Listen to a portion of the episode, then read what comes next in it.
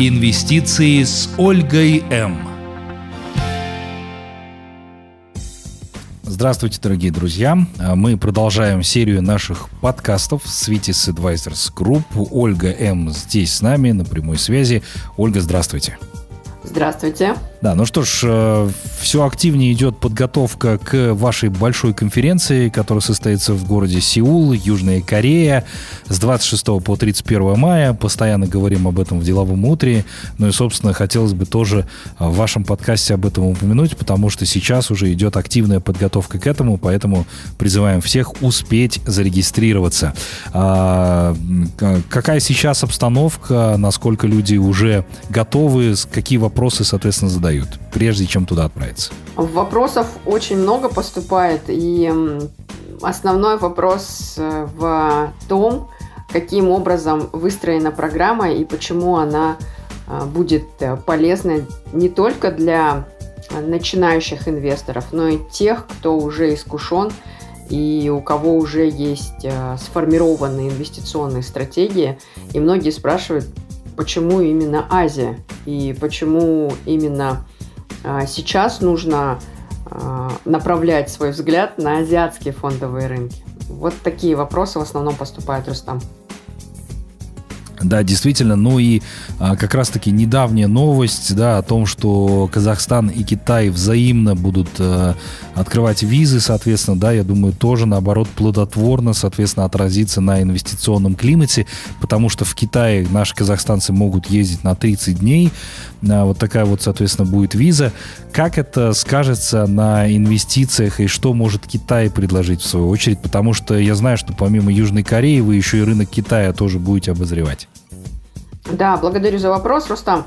Хочу сказать, что, конечно, вот эти вот новости, они, во-первых, дают возможность э, иностранцам увидеть своими глазами новую страну, и с другой стороны, естественно, э, это придаст импульс, причем такой качественный, именно для э, самой экономики Китая, да, то есть в частности здесь. И, конечно, э, даст возможность китайскому фондовому рынку показать во всей красе, почему действительно стоит казахстанцам, казахстанцам в том числе инвестировать и э, непосредственно в экономику Китая. На сегодня э, я хочу сказать, что есть статистика Международного валютного фонда и, все, и данные Всемирного банка, они постоянно пересматривают и освежают э, прогнозы по росту экономики мировой, да, и в частности стран. Э, мира. И вот 8 ведущих экономик, э, из которых э, только две будут показывать прирост по отношению к прошлому росту, да, то есть к прошлогоднему росту. И это Китай и Япония. И на сегодняшний день мы видим, что инфляция в Китае 0,7%. Представляете, Рустам? То есть э, да, контраст э, да, с Казахстаном очевидный. И в то же самое время инфляция в Японии, она тоже аномальная. Это 3,7% годовых. То есть для Японии да, это, в принципе, по факту очень хорошо. Наконец-то Япония э, будет расти во всех смыслах. Да. Ну, кстати говоря, про Китай вы действительно отметили, что а, в Китае потребительская инфляция, например, в марте составила всего 0,7%. Это очень-очень мало.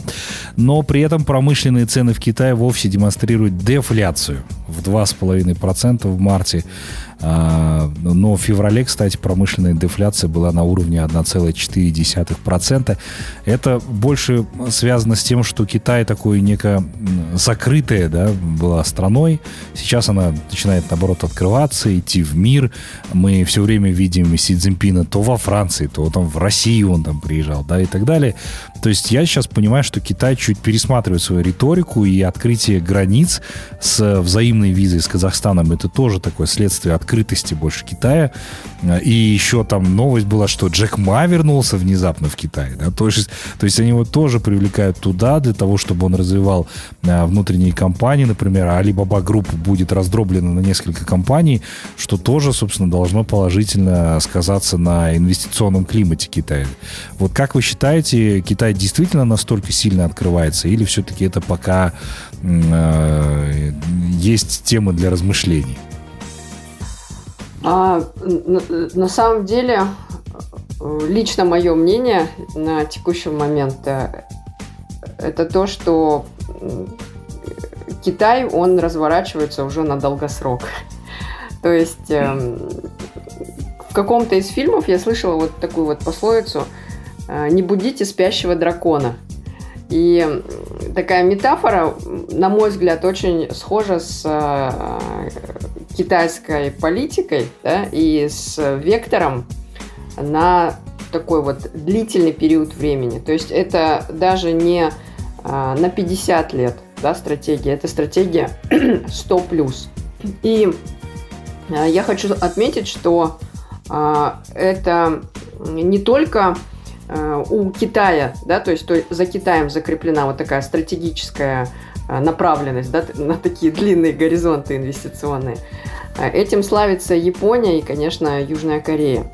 А что касается Китая, то, что он действительно из закрытой такой вот центристской экономики сейчас открывает границы, это уже показатель того, что Китай уже начинает себя э, проявлять и, конечно, заявлять о себе, о том, что приглашаем э, с удовольствием к нам, да, и здесь уже, возможно, э, политика протекционизма, она будет не такой удачной, да, которой она была, допустим, в прежние годы.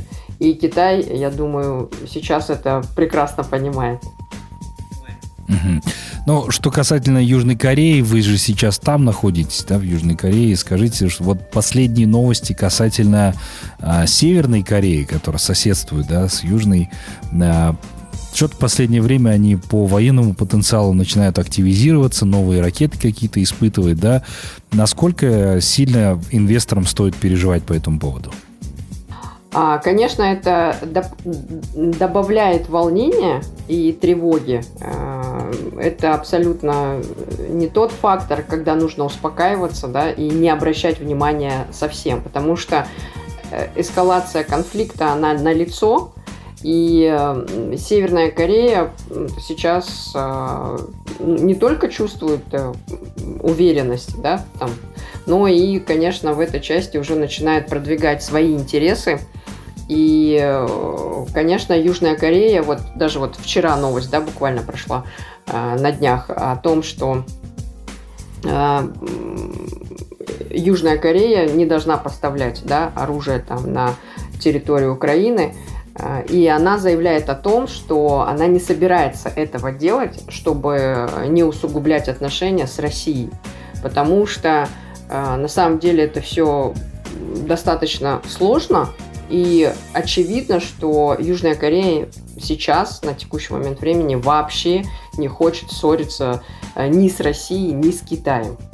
А, у Китая сейчас, конечно, политика тоже э, посредника, чтобы все-таки привести к мировому соглашению, да, то есть и закончить конфликт э, между Россией и Украиной. И, конечно, э, у Южной Кореи и Северной Кореи сейчас нарастает противостояние, и на этом играют, кстати, очень многие политики. Ну вот, кстати говоря, если а, судить по общему настроению, да, то сейчас такой тренд медвежий больше наметился, да, там о быках пока еще и говорить рано, по сути дела. А, я даже сужу по своему портфелю, у меня всего две компании в моем портфеле показывают зеленую зону, все остальные в красной зоне уже на протяжении всей этой недели. Как обстоят дела в Корее? Да, вы говорили о том, что в любом случае Корея ориентируется на то, что происходит на рынке США, ценных бумаг, да. Но как сейчас там обстоят дела? Какой там тренд в Корее? А, Это удивительно, но с другой стороны сейчас мы тоже разошьем почему. Э, корейский фондовый рынок наряду с японским фондовым рынком а, последний месяц растет. И вот буквально вчера в прямом эфире в Инстаграм я выводила в тему, а, кто лучше, да, Южная Корея или Япония или Китай, а, где сейчас лучше размещать свои капиталы на долгосрок. И с начала года такая статистика, Рустам. А, индекс S&P 500 он с начала года вырос примерно на 8%. То есть, грубо говоря, если бы мы начали инвестировать 1 января 2023, то вот прирост такой. А, фондовый рынок Китая вырос примерно на 6%. То есть э, плюс-минус это вот э, около да, штатовского рынка. Да. А, индекс Никей, это японский фондовый индекс, он вырос а, на 11% с начала года. И я хочу вот сейчас вот э, тоже обозначить такой вот взгляд инвестора, как Уоррена Баффета, да, который начал инвестировать в марте 2020 года, и в августе он зашел деньгами, то есть капиталом порядка 6 миллиардов долларов э, в японский э, фондовый рынок, э, то а, корейский фондовый рынок, он вырос на уже рекордные 14% с начала года. То есть я что хочу отметить? То, что сейчас штатовский фондовый рынок действительно прирастает медленнее, нежели чем прирастает сейчас Япония и Южная Корея. Так как Китай начал расшивать границы только вот в первом квартале, он, естественно, сейчас проснется, темпы бешеные нарастают. Тот же самый Луи Виттон э, говорит о том, что э, продажи сейчас этого года делает Китай просто рекордные. То есть все начали э, выезжать, приезжать, вылетать, прилетать, тратить деньги. То есть вот этот отложенный спрос – он все еще продолжается, и сейчас эта волна, она просто, ну, можно сказать, э, в несколько раз превышающая 2022 год. Но здесь, конечно, сильно оптимизировать по этому поводу, вернее, так скажем, слишком в оптимистичное настроение впадать не стоит, потому что я соглашусь с вами, Рустам, конечно, э, рисков сейчас, э, можно сказать, немало, Э, против оптимистичных прогнозов, которые сейчас очень консервативные, очень скромные.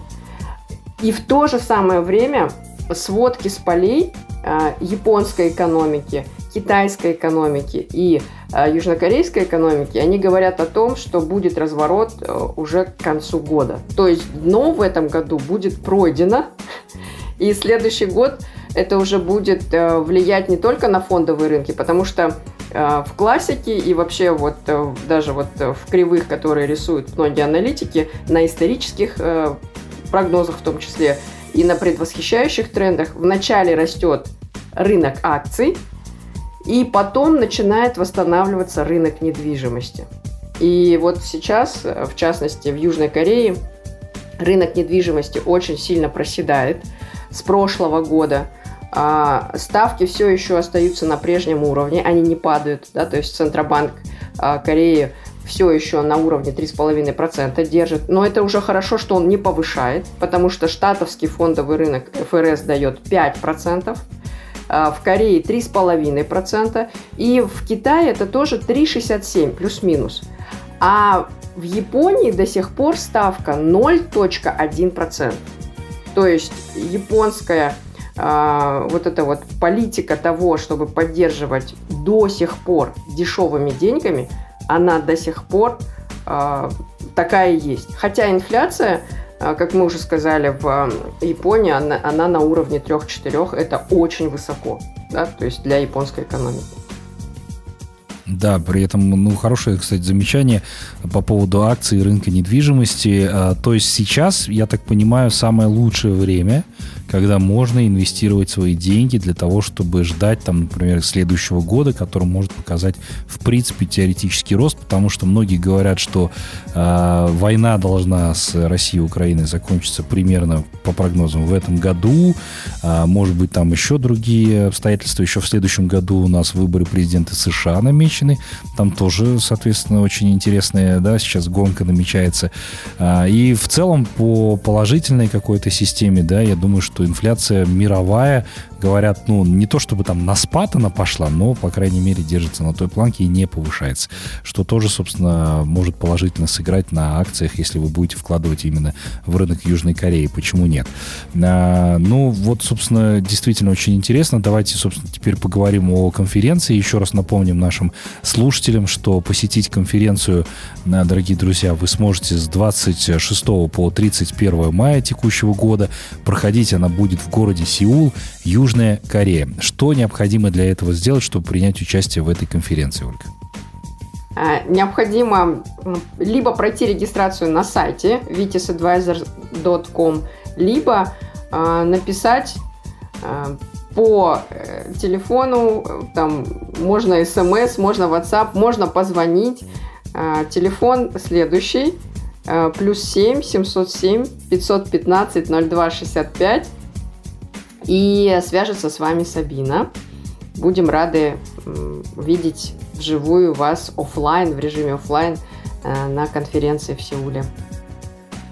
Да, успейте записаться, дорогие друзья, потому что подобные акции проходят не часто, к сожалению, но для того, чтобы, соответственно, инвестировать, познакомиться в целом с Кореей, э, можете там, да, на э, свое усмотрение, соответственно, оставить вопросы инвестирования, но посетить Южную Корею вот с единомышленниками я бы, конечно, тоже стал, но так как меня работа не отпускает, я, по сути дела, не могу туда полететь, но вы можете, дорогие друзья, поэтому позвоните звоните по а, указанным номерам, которые Ольга только что озвучила, да, я еще раз их повторю, плюс 7 707 515 02 65, обязательно запишите.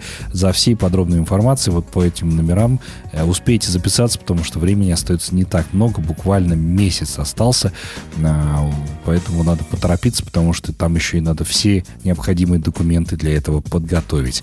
А, Ольга, спасибо вам большое, прощаюсь с вами до следующей недели, услышимся вернемся с, уже с новыми новостями. Спасибо большое, Рустам. Классного дня. Инвестиции с Ольгой М.